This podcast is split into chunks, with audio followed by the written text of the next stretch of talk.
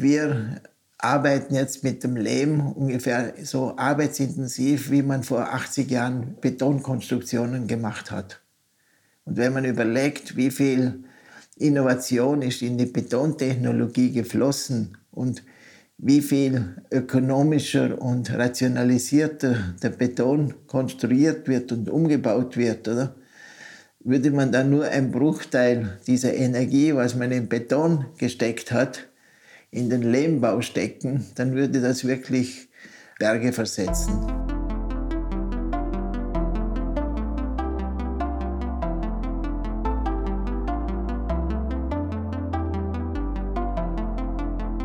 Willkommen zum Podcast Warum gehen, wenn man tanzen kann des Kunstvereins Schichtwechsel.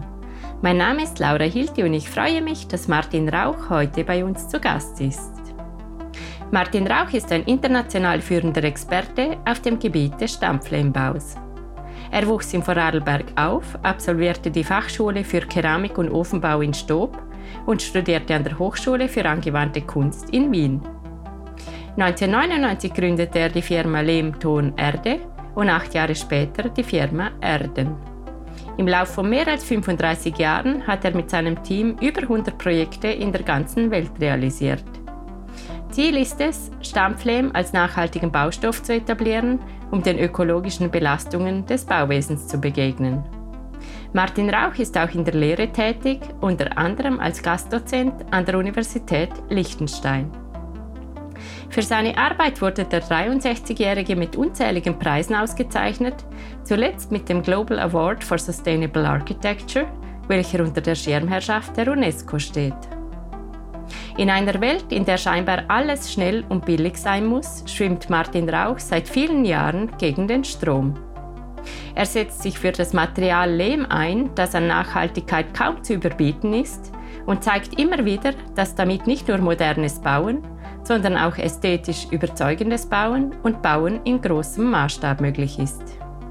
Nun befinden wir uns in Martins eigenem, sehr modernem Wohnhaus, das ebenfalls aus Lehm gebaut wurde, und zwar mit Erde, welche direkt aus der Baugrube stammt.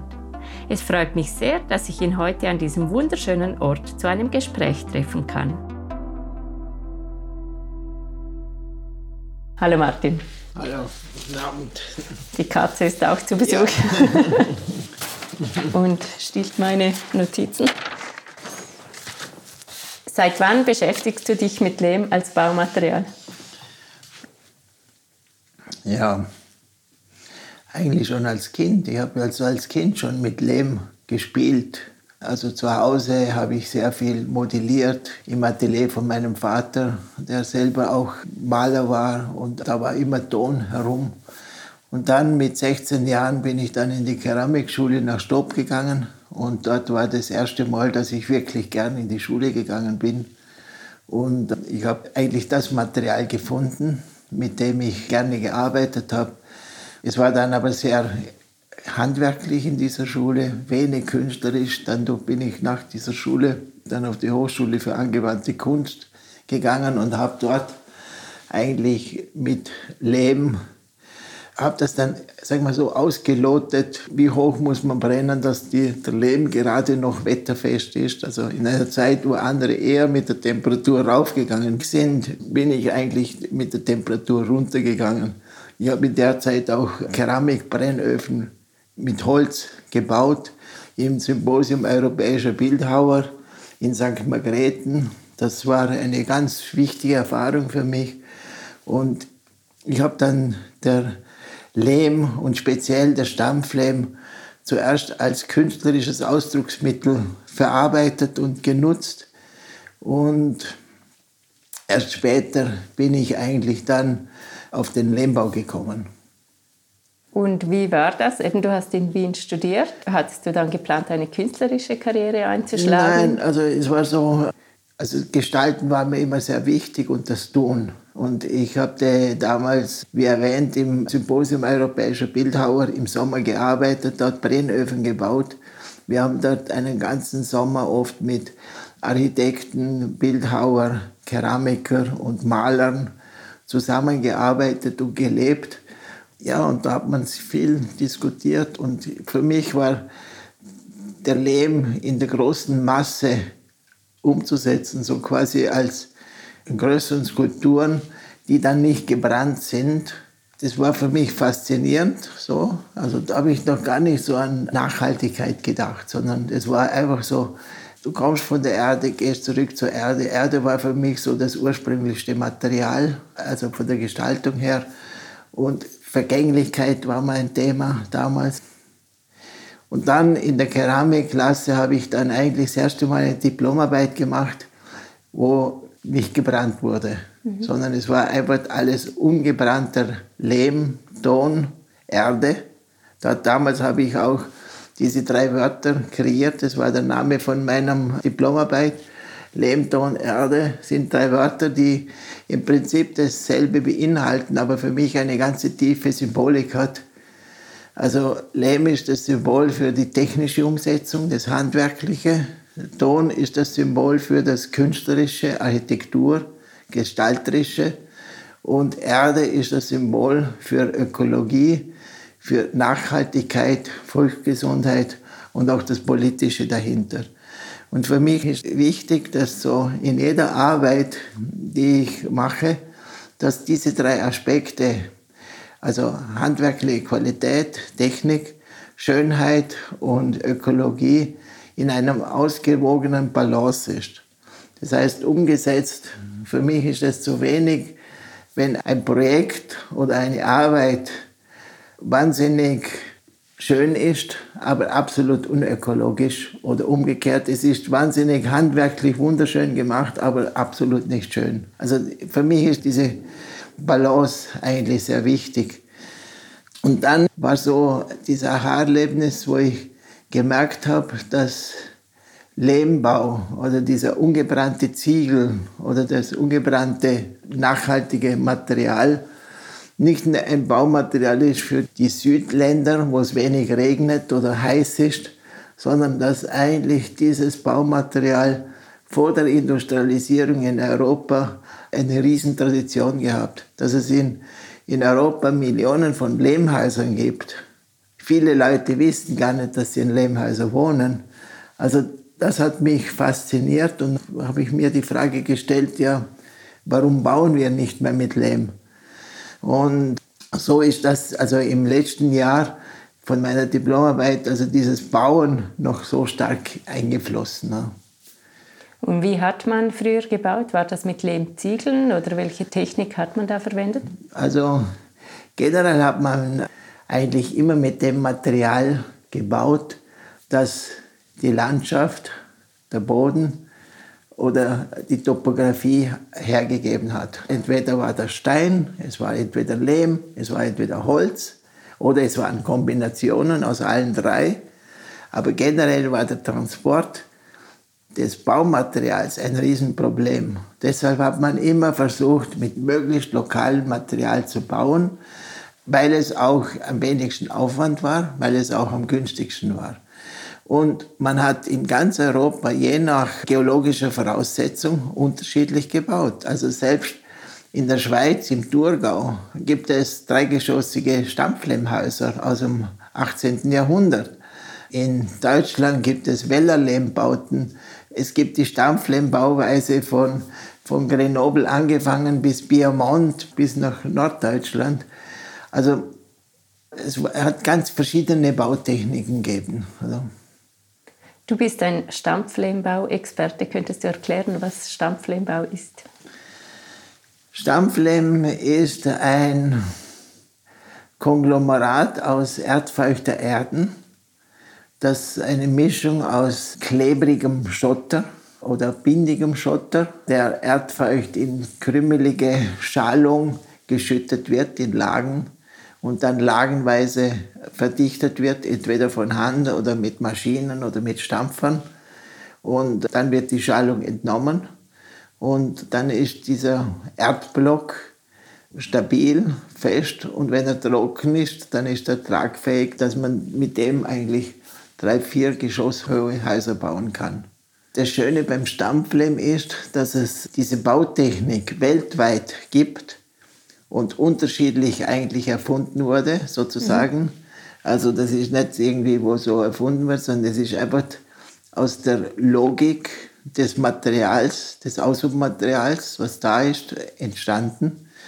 Und so verwenden wir hauptsächlich zu 99 Prozent eigentlich nur Aushubmaterial. Aushubmaterial aus der Region, Vorarlberg, Liechtenstein, also hier im Wallgau ist eigentlich unser Rohstoff. Wenn wir irgendwo im Thurgau wären, dann wäre dort der Rohstoff. Und wenn wir in Grenoble wären, wäre dort der Rohstoff. Also in all diesen Gegenden ist eigentlich der Rohstoff unter unseren Füßen.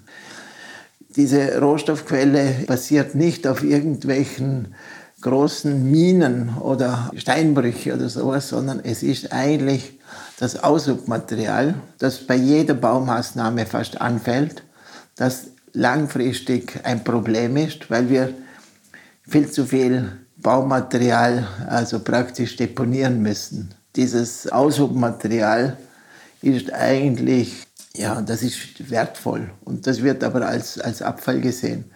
Und dieses Aushubmaterial ist eigentlich unser Baustoff, darum heißt es bei uns 100% Erde, oder? Jetzt klingt das ja alles völlig logisch. Es ist eine alte Kulturtechnik, es ist einfach, man kann mhm. das lokale Material verwenden, aber die Geschichte deiner Firma war ja nicht immer nur einfach. Was war denn in jener Zeit das Besondere, sich dieser Technik anzunehmen? Also, ich glaube, das Besondere bei mir war eigentlich, dass ich als Künstler meine Narrenfreiheit gehabt habe. Als ausgebildeter Keramiker bin ich sofort selbstständig geworden, habe dann beheizbare Skulpturen gebaut, sprich Öfen, habe dann begehbare Skulpturen gebaut oder bewohnbare Skulpturen. Und, und das waren alles irgendwo Prototypen. Und der, der, künstlerische Ansatz war eigentlich für mich sehr wichtig, also der gestalterische Aspekt, aber eben diese Trilogie Handwerk, Schönheit und Ökologie und der Durchbruch war dann eigentlich mit diesem Wettbewerb im Landeskrankenhaus in Feldkirch, wo eigentlich ein Kunst- und Bauprojekt war. Und da habe ich quasi fast als Jux gesagt, ja, es wäre so ideal, diese 180 Meter lange Lehmwand, sieben Meter hoch, geschwungen, da im Eingangsbereich vom Landeskrankenhaus einzubauen, ohne wirklich zu glauben, dass das realisiert wird. Es war einfach so ein Ideal, also so in einem Wintergarten kombiniert mit der Klimaregulierung, mit der Schönheit, mit der Herausforderung der Technik. Und ja, ich habe dann den ersten Preis gewonnen. Und es war dann für mich eine schwierige Situation, weil ich war Einzelunternehmer, habe mhm. keine Mitarbeiter gehabt und ich habe gewusst, wenn ich das in irgendeiner Kooperation mache, dann wird das nicht gelingen.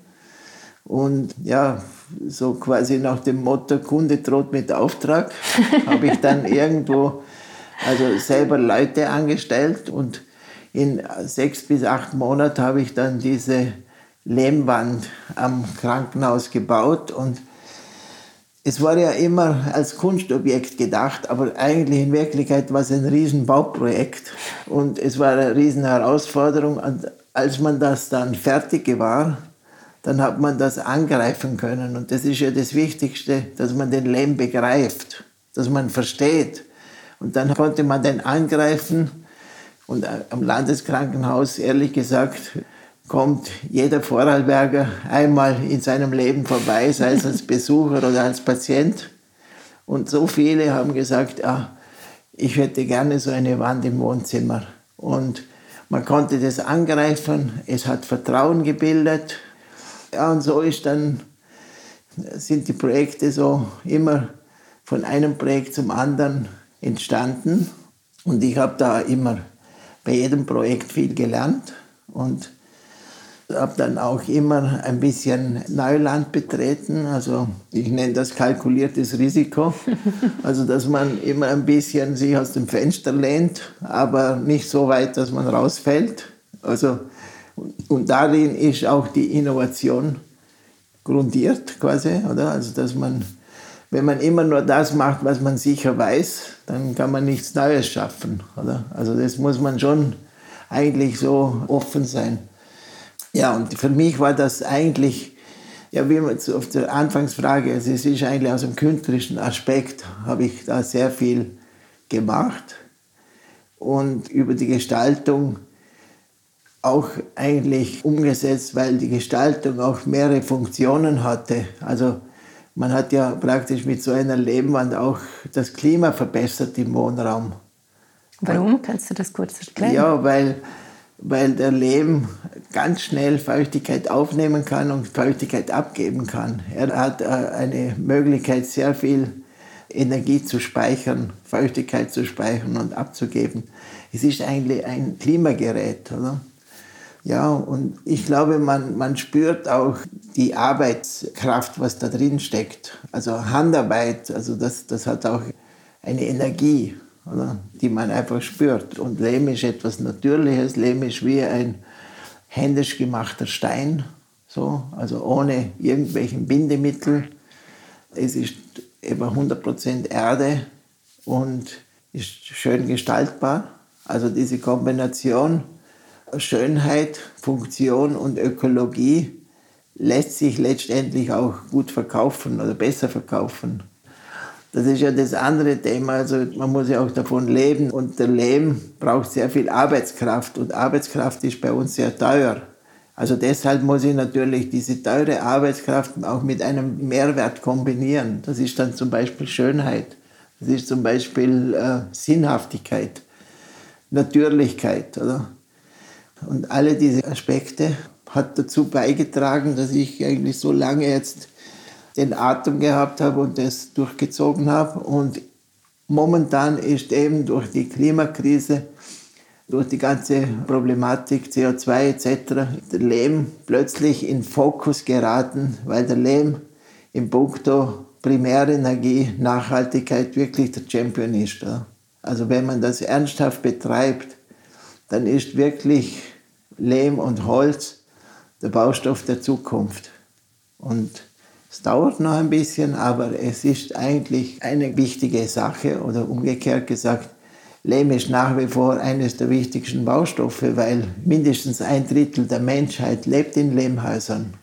Also wir können den Lehm uns nicht wegdenken, sondern umgekehrt, wir müssen den Lehm eigentlich viel mehr forcieren, um diese Klima Problematik also positiv zu beeinflussen. Jetzt ist ja Lehmbau immer noch sehr teuer bei uns. Warum ist das so und ist das im Begriff, sich zu ändern durch die steigenden Baukosten von anderen Materialien? Also sagen wir so, wie ich erwähnt habe, der Lehm ist einfach sehr arbeitsintensiv und die Arbeitszeit kostet so viel.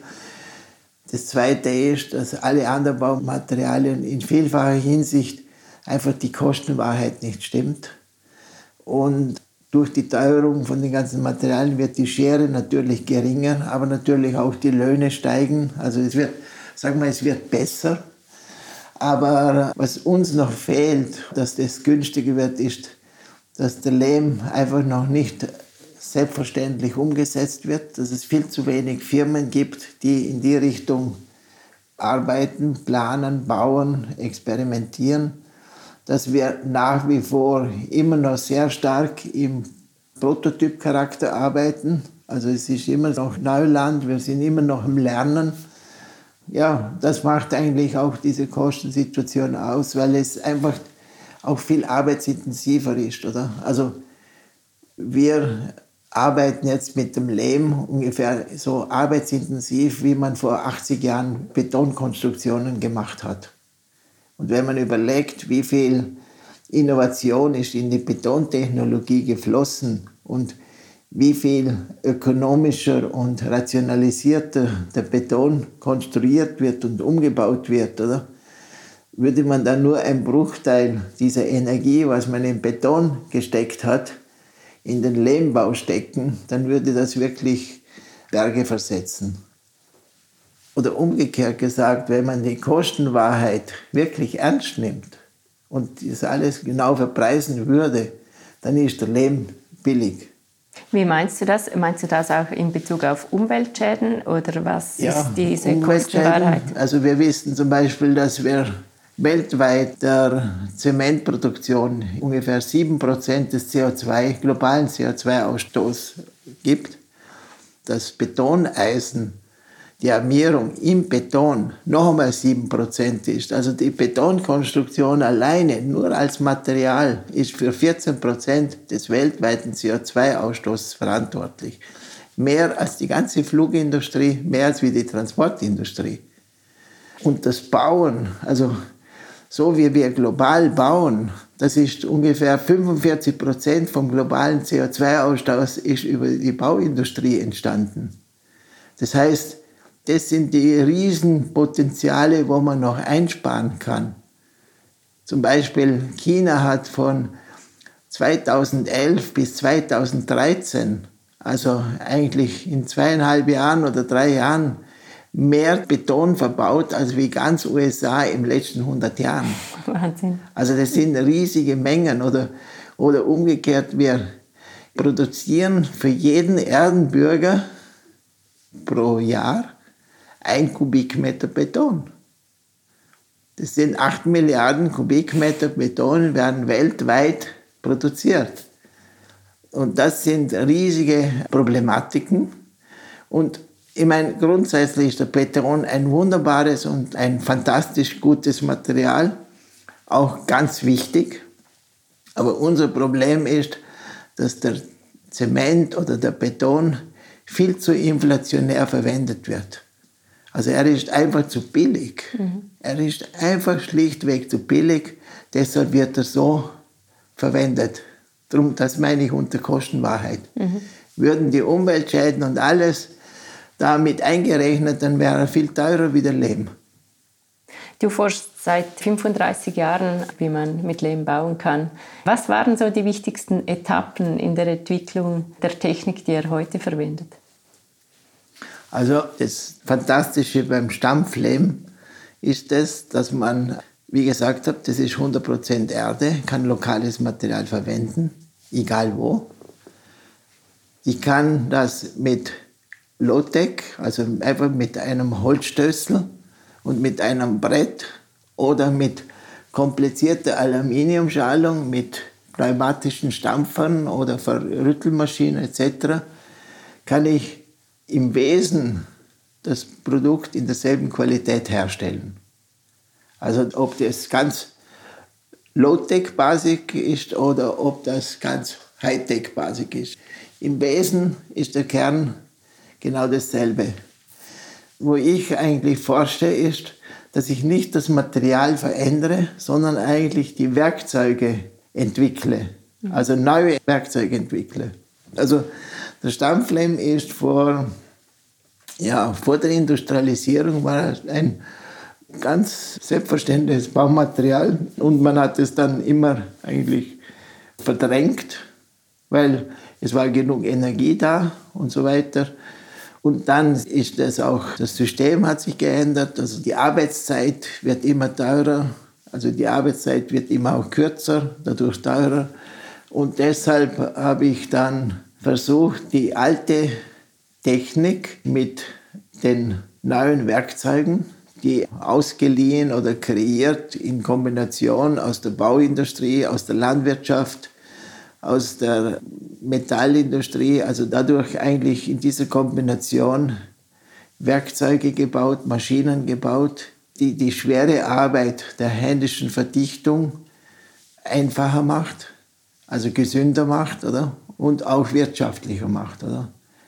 Und ich habe ja früher viel große Bauten immer vor Ort gemacht und dann 2012 war das Ricula-Projekt von Herzog de Marot, diese große Fabrikshalle. Man muss sich vorstellen, das ist eine Fabrikshalle, 110 Meter lang, 30 Meter breit und 12 Meter hoch. Sollte rundum mit über dreieinhalbtausend Quadratmetern mit Stampflehm ummantelt werden. Und wo ich das dann begonnen habe, mich damit auseinandersetzen, war mir klar, das kann man nur mit einer erweiterten Technologie machen und habe dann eine alte Idee aufgegriffen von mir und ich konnte mit im Zuge von diesem Projekt eine große Maschine investieren wo ich selbst gebaut habe mit einem lokalen Maschinenbauer. Und wir haben dann diese Roberta gebaut. Das ist so quasi eine, eine fahrbare Maschine, die auf einem Schienensystem fährt, vor einer 50 Meter langen Schalung. In diese Schalung wird automatisch mit dem Beschicker lagenweises Material eingeschüttet, gleichzeitig verdichtet. Dann fährt sie wieder zurück, dann kommt die nächste Schicht, dann werden so, so 13 bis 15 Schichten aufgeschichtet. Dann wird die Schalung einseitig weggenommen und diese 50 Meter lange Schalung wird dann in Blöcken geschnitten, die so jeder so ungefähr viereinhalb Tonnen hat. Die werden dann rausgehoben, wird dann getrocknet oder man lässt sie trocknen in der Luft und wird dann sukzessive auf die Baustelle transportiert und dort mit einem Kran so wie riesen Lego-Blöcke versetzt, zusammengefügt mit Lehmbartel, die Fugen retuschiert und so erscheint diese Halle wie ein riesen Lehmklotz. Und das war eine Innovation, diese Lehmelemente so zu produzieren. Das machte sie auch ökonomisch vertretbar, also dass man da in einem hohen Lohnpreisland eigentlich auch das mhm. machen konnte. Und ich habe dann die Maschine wieder in die nächste Baustelle gebracht, dort wieder aufgebaut. Ich nenne das Feldfabrik. Also ich transportiere nicht das Material, ich transportiere das Know-how und die Maschine. Mhm. Dann haben wir das in Darmstadt aufgebaut, direkt auf der Baustelle, auf einer ehemaligen Kaserne. Und dort daneben wurde dann das Alnatura Head Center gebaut, auch ein Riesengebäude aus Stampflehm. Und dann habe die Maschine wieder abgebaut, wieder nach Schlinz gebracht und jetzt steht diese Maschine in unserer neuen Werkhalle. Wie hat das deine Arbeit verändert, seit du mit ArchitektInnen wie Herzog Dömerow oder auch mit Kunstschaffenden wie Olafur Eliasson zusammenarbeitest? Das sind internationale Stars. Davor warst du eine Einzelfirma in Schlinz. Wie hat sich das entwickelt? Also ich habe auf der angewandten Kunst habe ich sehr viel auch mit Architekten gearbeitet. Ich habe also schon eben im Symposium Europäischer Bildhauer oft Sommer mit Architekten zusammen geplant, gearbeitet und gemeinsam Projekte realisiert. Also ich schätze das Miteinander arbeiten so auf gleicher Augenhöhe, dass man einfach die verschiedenen Disziplinen respektiert und ich bin überzeugt, wenn man zusammenarbeitet, eigentlich die Sachen besser werden, oder? Und ich habe dann auch, also nach dem Studium beim Holzbauer ein Gast, also Holzbauer der Architekturklasse, ein Gastjahr gemacht und äh, dort auch mich tief aus der Architektur beschäftigt. Damals mit dem Thema Low Cost Housing for Africa. Das war ein Wettbewerb, ein internationaler Wettbewerb den ich dann auch gewonnen habe. Und das hat mich dann sehr gefreut. Der Kern dieser Arbeit war auch nicht das Material zu transportieren, sondern die Maschine also ins Dorf zu bringen, dort die schwere Arbeit des Materialaufbereitens zu machen und dann können die Leute die Häuser selber bauen. So, das war das Konzept. Und also das, das Miteinander planen, Dinge zu machen, das war mir immer schon wichtig. Und ja, für mich war das immer eine sehr spannende Arbeit, also mit den Künstlern oder mit den Architekten einfach eine Frage, also ja, kann man das machen und das entwickeln, also gemeinsam die Machbarkeit entwickeln. Also zum Beispiel mit Olafur war das so, dass das Kunstwerk ist eigentlich entstanden aus der Machbarkeit und Möglichkeit, zum Beispiel diese 120 Meter lange Lehmwand im Hamburger Bahnhof in Berlin. Da war das Schwierigste, diese Riesenwand innerhalb von sechs Tagen zu erarbeiten mit lokalem Material und so. Das, also das sind so Herausforderungen, die eigentlich Teil des Kunstwerkes ist, oder? Oder auch jetzt aktuell bei der Ausstellung von der äh, im Kunsthaus Bregenz, oder? Sie ist nach Schlenz gekommen, hat hier gewohnt und wir haben dann eigentlich die Möglichkeiten ausgelotet, was kann man machen, wie kann man das, was sie denkt, am besten umsetzen mit dem lokalen Material. Es war nur eine Idee da, aber beide haben wir nicht gewusst, was dann letztendlich rauskommt. Und das war auch das Schöne, dass man so auf derselben Augenhöhe dann gearbeitet hat und so wie das spielerisch entstanden ist. Oder? Im Prinzip ist mir das egal, ob das jetzt berühmt oder nicht berühmt. Wichtig ist mir, dass die Aufgabe Sinn gibt. Oder so. Das ist mir eigentlich wichtig. Ich habe gehört, dass die ArchitektInnen auch sehr gerne mit dir zusammenarbeiten und dass es weit über eine Produktion von Materialien hinausgeht dass genau für Sie diese Zusammenarbeit so inspirierend ist? Also ja.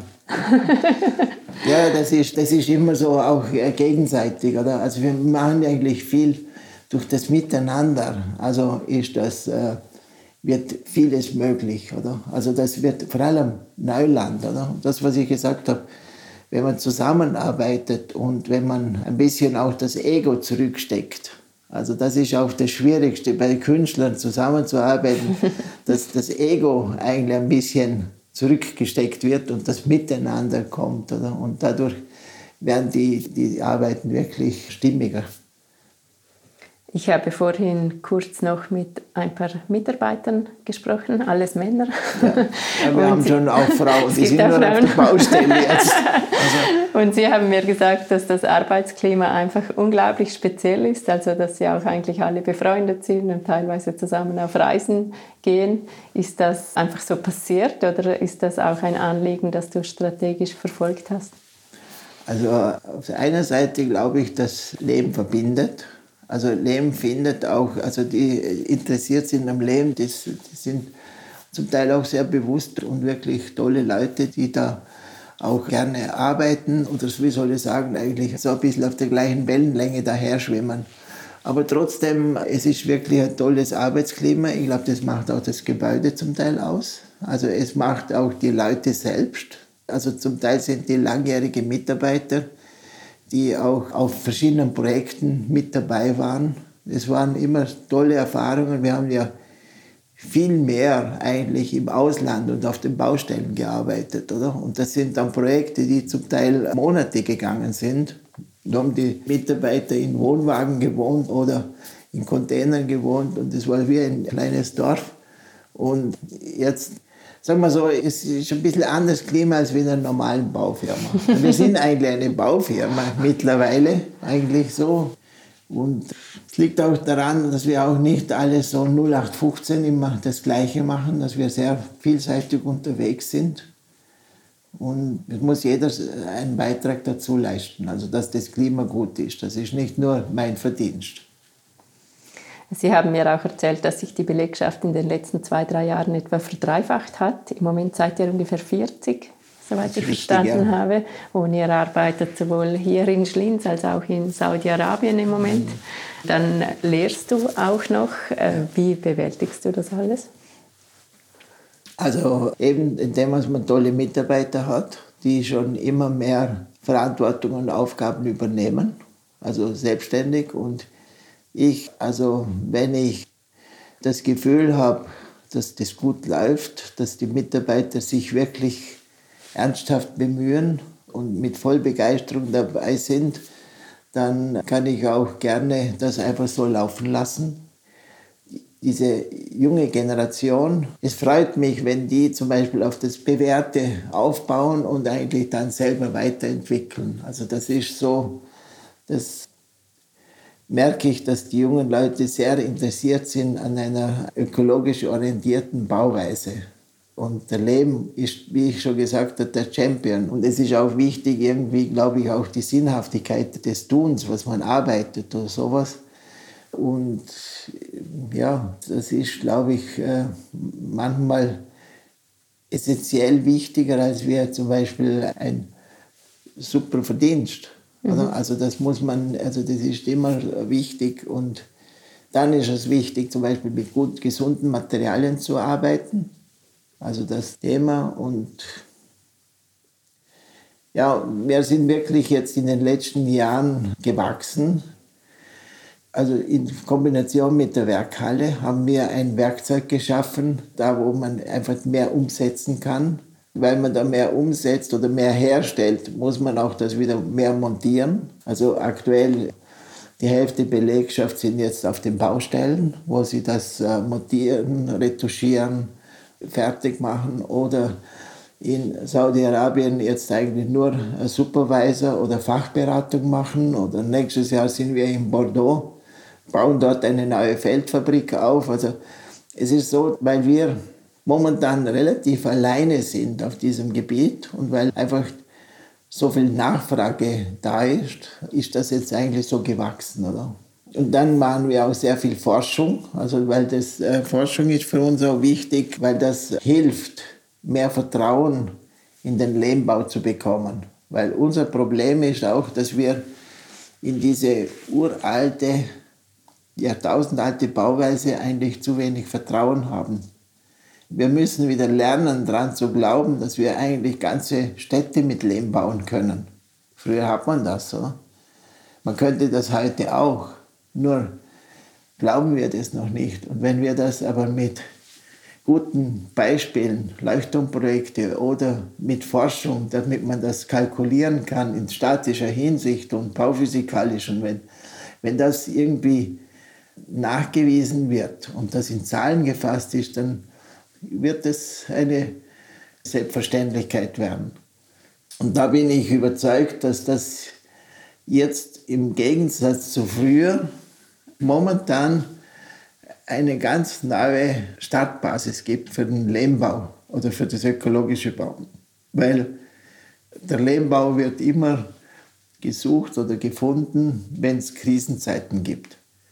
Also das war zum Beispiel nach dem Ersten Weltkrieg, nach dem Zweiten Weltkrieg in Europa.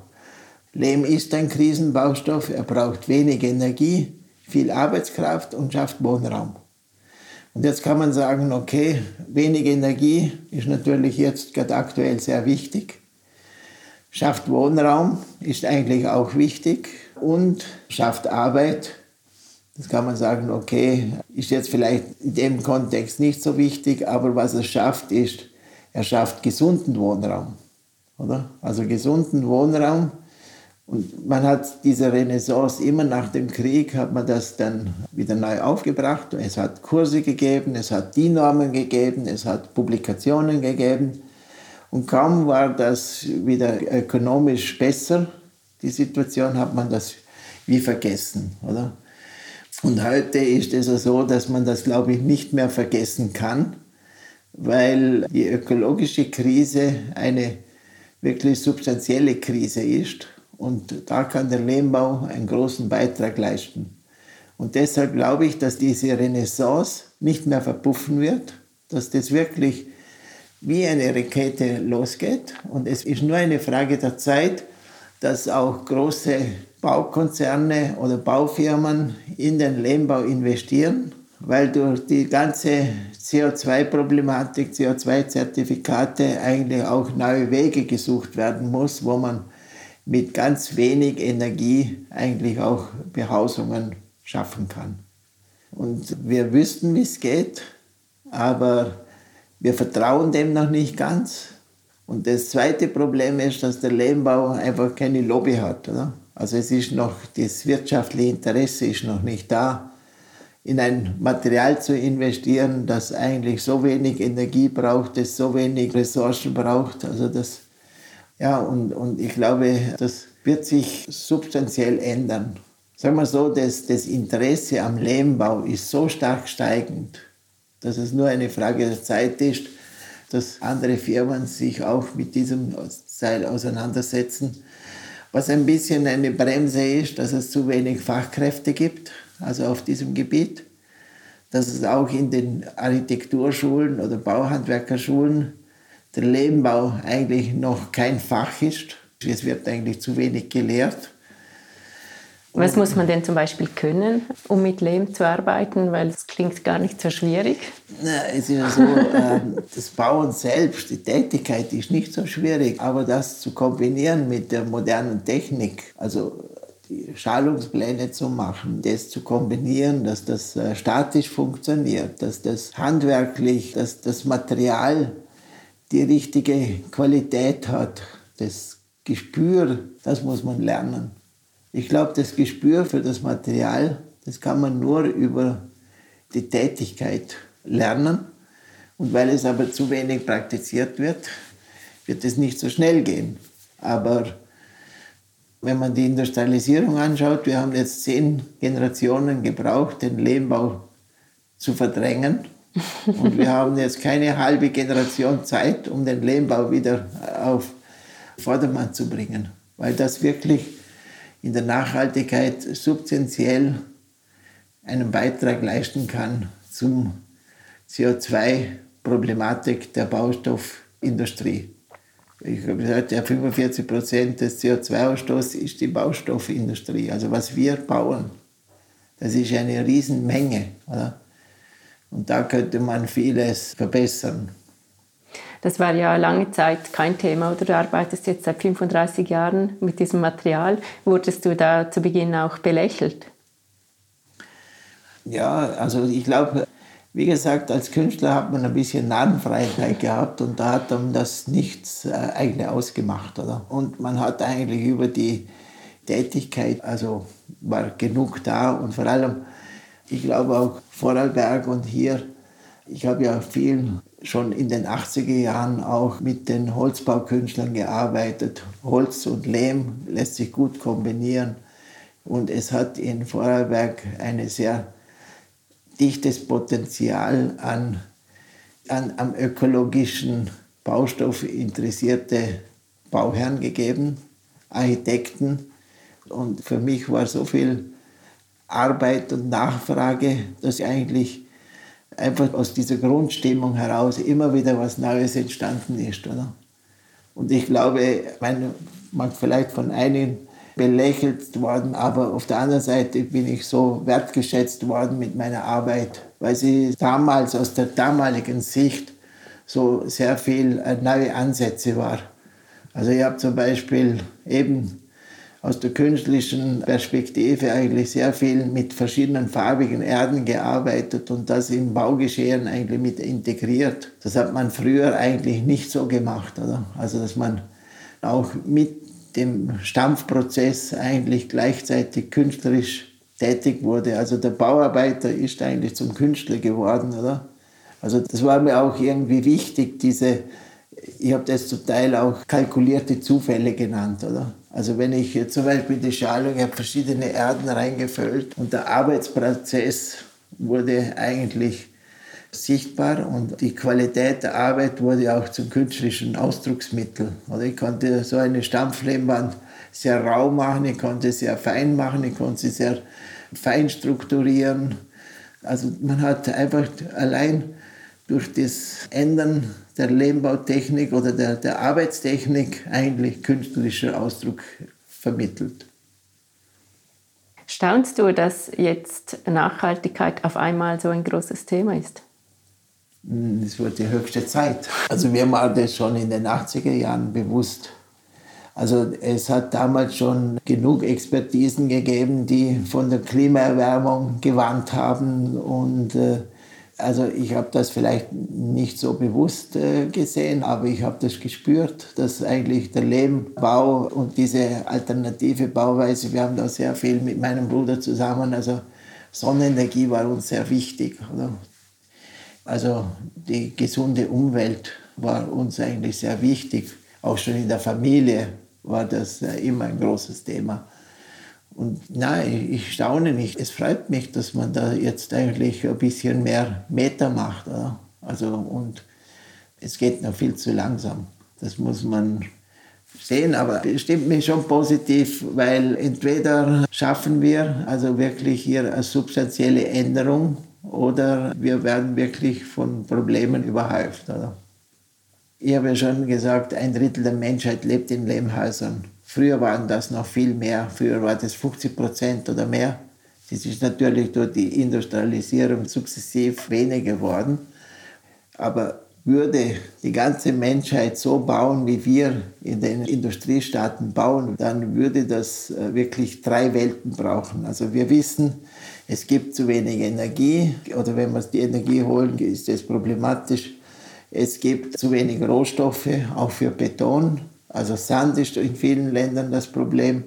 Und da braucht es eigentlich ein Umdenken. Aber wenn wir zum Beispiel alle mit Lehm bauen würden, oder?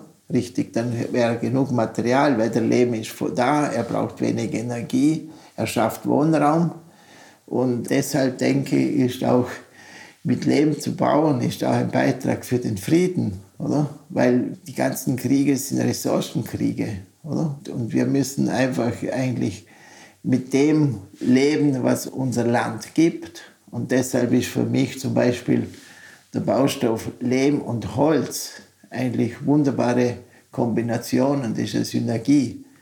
Also weil Lehm ist nichts anderes als erodiertes Gestein von den Bergen, das sedimentiert und auf dieser Sediment wächst der Wald. Und wenn ich jetzt eine Baumaßnahme nehme, das Aushub nehme, mit dieser Erde baue, mit dem Wald, der auf dieser Erde wächst, die Decken mache oder den Dachstuhl mache, dann sind diese Ressourcen eigentlich unendlich. Und deshalb ist das äh, so gesund für, für den Menschen und auch für die Umwelt. Sind denn inzwischen alle Probleme gelöst in Bezug auf das Wetter, in Bezug auf die Isolation? Also bleibt eigentlich nur noch der Preis. Da müsste ja die ganze Welt langsam beginnen mit Lehm zu bauen. Was bleibt denn noch zu tun? Naja, es ist, ist noch ein langer Weg. Also um nicht das falsch zu verstehen, wir dürfen nicht einfach jetzt äh, alle Baustoffe durch Lehm ersetzen, sondern wenn wir mit Lehm bauen und mit Holz bauen, müssen wir mit dem Limit, das das Material hat, planen und bauen. Das ist natürlich äh, dieses Limit, also Grenzen, gestalten auch die Architektur. Also das heißt, nicht einfach eins zu eins das Material ersetzen, sondern eigentlich mit den Werkzeugen für die Lehmbauweise auch die Lehmbausprache, Architektursprache mitentwickeln. Also wir können eigentlich moderne Lehmhäuser bauen. Also wie mein eigenes Haus, das hat einen sehr modernen Charakter. Und für mich ist das ein Selbstversuch, dass man auch wirklich mit Lehm und ganz nachhaltig wirklich moderne, luxuriöse Häuser bauen kann. Weil früher war auch so, dass der Lehmbau, also für arm und reich, dasselbe Baumaterial war. Der Reiche hat es vielleicht ein bisschen größer gebaut, ein bisschen mehr Verzierung, aber so im Wesen war das dasselbe Material. Und durch die Verdrängung der Lehmbauweisen, durch die ganze energieintensiven Baumaterialien, wurde ja der Baustoff Lehm zum Baustoff der armen Leute. Also hat er eigentlich ein schlechtes Image gekriegt, der Lehmbau. Und Deshalb, weil die armen Leute damit gebaut haben, waren das auch keine schönen Häuser, es waren provisorische Häuser und so ist dieses Image immer stärker schlechter geworden. Und was es jetzt braucht, ist eigentlich dieses Image zu verbessern. Das kann man durch Schönheit, durch gute Architektur, durch eine gute Technik, also mit den Limiten zu arbeiten und man, es ist nicht notwendig, Hochhäuser aus Lehm zu bauen, sondern es genügt, solide, gesunde, schöne, gemütliche Häuser zu bauen. Oder auch, was der Lehm natürlich auch ein Riesenpotenzial hat, das weil sich auch hier nicht unerwähnt lassen will, ist, dass der Lehmbau auch ein hervorragendes Material ist, um alte Gebäude zu sanieren.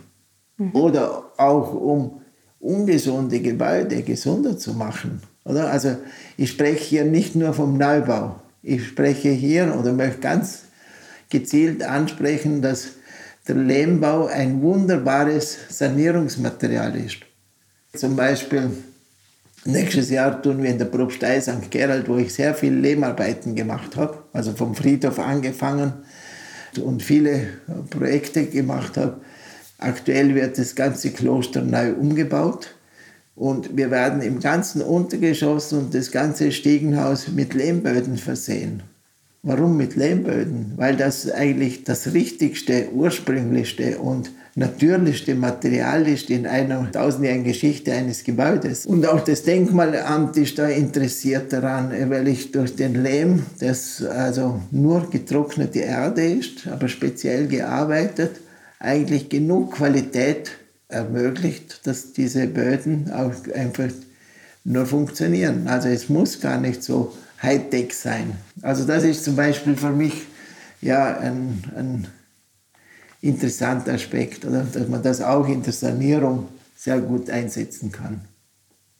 Wir sind schon am Ende der Zeit angelangt. Eine letzte Frage. Was hast du noch vor in den nächsten Jahren? Was schwebt dir vor, um den Leben einer Allgemeinheit zugänglich ja, zu machen? Gesund zu bleiben, äh, sinnhafte Arbeit zu machen, das Wissen zu vermitteln an junge Generation und äh, ja, den Lehmbau voranzubringen mit ja, interessanten Projekten. Und ich glaube, ja, es interessiert mich auch einfach, also eigentlich so, der Ursprung ist eigentlich, dass der Lehm ganz selbstverständlich in unserem Tagesablauf eingesetzt wird.